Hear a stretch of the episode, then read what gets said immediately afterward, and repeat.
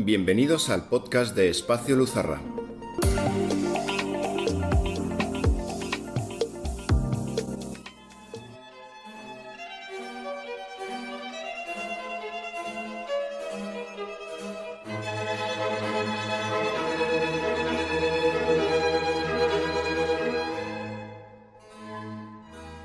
Chispas de arte y ciencia.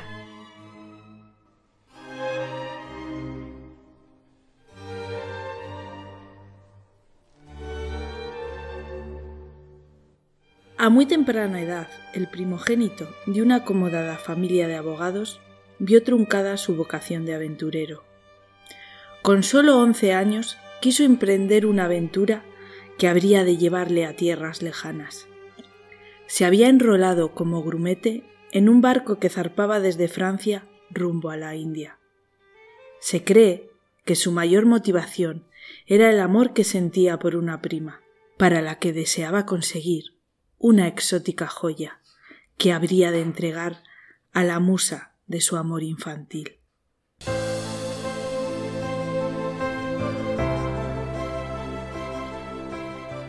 Pero en el último momento, la aventura fracasó por la férrea mano paterna. Diluyóse así la posibilidad de partir hacia el destino soñado, que ya solo quedaría registrado como una remota posibilidad en su historia. Sometido a severos castigos bajo la sombra de la autoridad familiar, el jovencísimo soñador hubo de jurar que nunca más emprendería un viaje, salvo en la imaginación. Así empezaron todas las aventuras que el mundo jamás había imaginado, sobrepasando los límites de la ciencia, mucho antes de que nadie lo inventara, apareció el primer submarino las primeras máquinas voladoras, las primeras naves espaciales y naves anfibios que podían desplazarse por agua, tierra y aire. Esta es la historia de Julio Verne.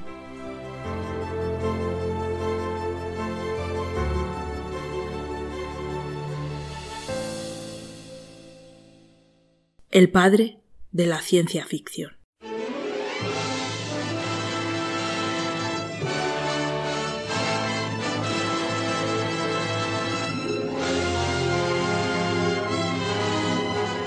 Mil leguas de viaje submarino, de Julio Verne. Me dirigí a la escalera central que conducía a la plataforma. Subí por los peldaños de metal y a través de la escotilla abierta llegué a la superficie del Nautilus. La plataforma emergía únicamente unos 80 centímetros. La proa y la popa del Nautilus remataban su disposición fusiforme que le daba el aspecto de un largo cigarro. Observé que sus planchas de acero, ligeramente imbricadas, se parecían a las escamas que revisten el cuerpo de los grandes reptiles terrestres. Así podía explicarse que aun con los mejores anteojos, este barco hubiera sido siempre tomado por un animal marino. Hacia la mitad de la plataforma, el bote, semi-encajado en el casco del navío, formaba una ligera intumescencia. A proa y a popa se elevaban, a escasa altura, dos cabinas de paredes inclinadas y parcialmente cerradas por espesos vidrios lenticulares la primera destinada al timonel que dirigía el Nautilus, y la otra a alojar el potente fanal eléctrico que iluminaba su rumbo. Tranquilo estaba el mar y puro el cielo. El largo vehículo apenas acusaba las ondulaciones del océano. Una ligera brisa del este arrugaba la superficie del agua.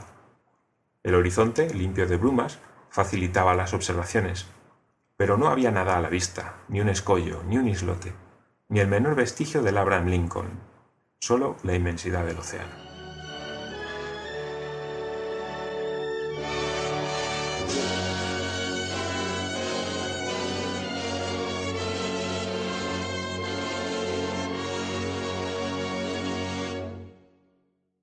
La idea del submarino fue puesta sobre el papel el 20 de septiembre de 1884, según se recoge en unas cuartillas firmadas por su autor y tituladas Proyecto de torpedero submarino.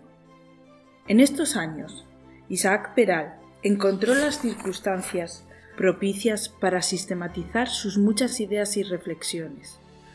Cuando, después de 1882, habiendo enfermado gravemente en su viaje a Filipinas, debió regresar definitivamente a España y dedicarse a la docencia y al estudio, su gran pasión. En 1885, España es amenazada por la presencia alemana en las Islas Carolinas, donde llegó el acorazado germano Iltis, con intención de izar su bandera. Conocido este hecho, un patriota peral decidió hacer públicas las ideas que tenía para revolucionar el sistema de defensa español con su torpedero submarino. En 1888 fue votado en el arsenal de la Carraca, Cádiz, con gran expectación. Su submarino es casi idéntico al Nautilus, de 20.000 leguas de viaje submarino, novela publicada en 1870. Coinciden la mayoría de biógrafos que quizá esta fuga malograda sea el nudo vital más característico en la vida del autor, quien, como todas las almas grandes, representó con su vida las paradojas y los dramas de toda existencia humana. Nunca sabremos si de aquel viaje hubiera surgido un gran aventurero, que hubiese llenado varias páginas de viajes extraordinarios, ya que, por aquel entonces surgieron los grandes exploradores que descubrieron y cartografiaron gran parte del planeta. O quizás no hubiéramos conocido a una gran mente, desaparecida entre las olas de un desafortunado naufragio.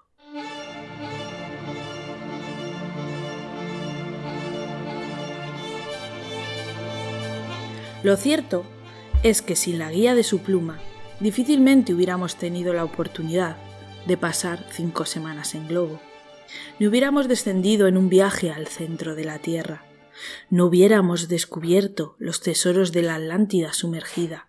Ni aun las mentes más académicas hubieran aprendido geografía, astronomía y tantas otras cosas que forman parte de un mundo que muchas veces contemplamos sin saber cómo funciona. Sin embargo, estas son sólo las primeras plantas de la elevada torre del pensamiento berniano. Entre esas miles de páginas llenas de emociones y lecciones instructivas, Verne nos ha dejado una pista, un hilo de Ariadna, una escala para los que quieran penetrar en los misterios de la vida y sumergirse en los secretos de la criptografía y el simbolismo esotérico. Pero volvamos a Florida. Pasado el primer instante del tumulto, los heridos, los sordos, todos los que componían la multitud, salieron de su asombro y lanzaron gritos frenéticos, vitoreando a Ardan, a Barbicane y a Nicole.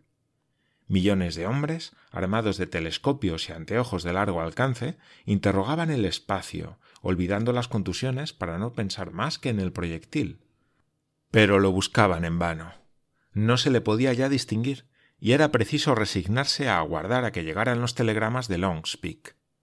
El director del observatorio de Cambridge ocupaba su puesto en las montañas rocosas, siendo él, astrónomo hábil y perseverante, a quien se habían confiado las observaciones.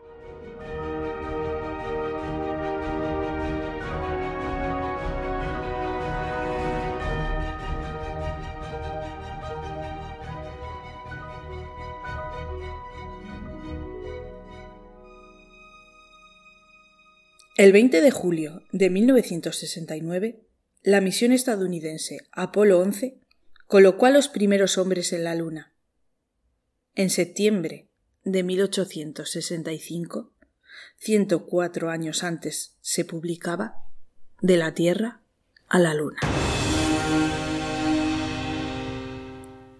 Quienes quieran ascender a lo más alto de la vida de Verne y contemplar su obra en conjunto como un mural de grandes dimensiones, descubrirían que del trazo de sus letras emergen personajes heroicos, valientes, resueltos e instruidos, enfrentados a las adversidades de la naturaleza y a la mezquindad humana.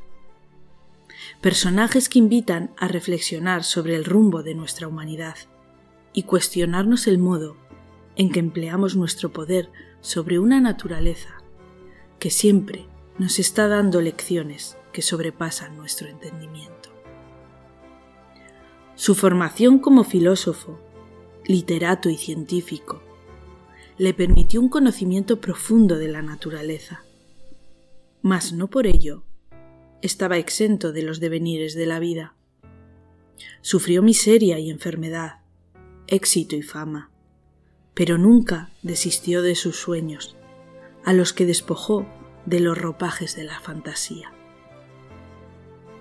Así, Julio Verne pudo ver y después mostrar a sus lectores lo que está más allá de la mirada común, más allá de lo evidente.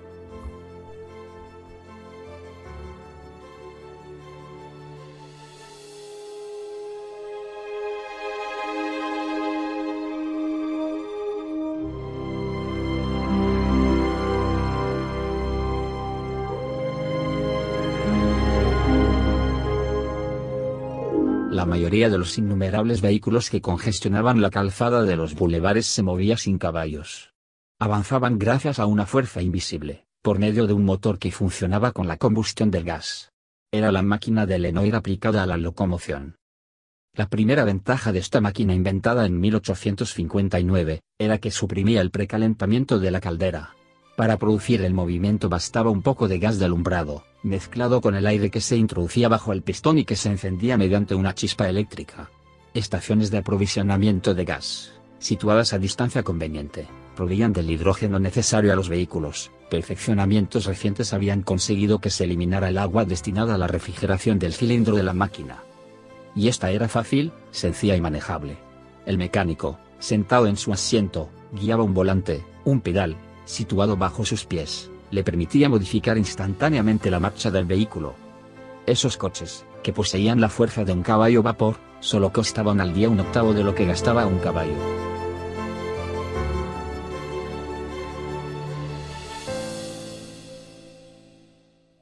El automóvil tiene su origen en el año 1885, cuando el inventor alemán Karl Benz patentó su Benz Patent Motorwagen.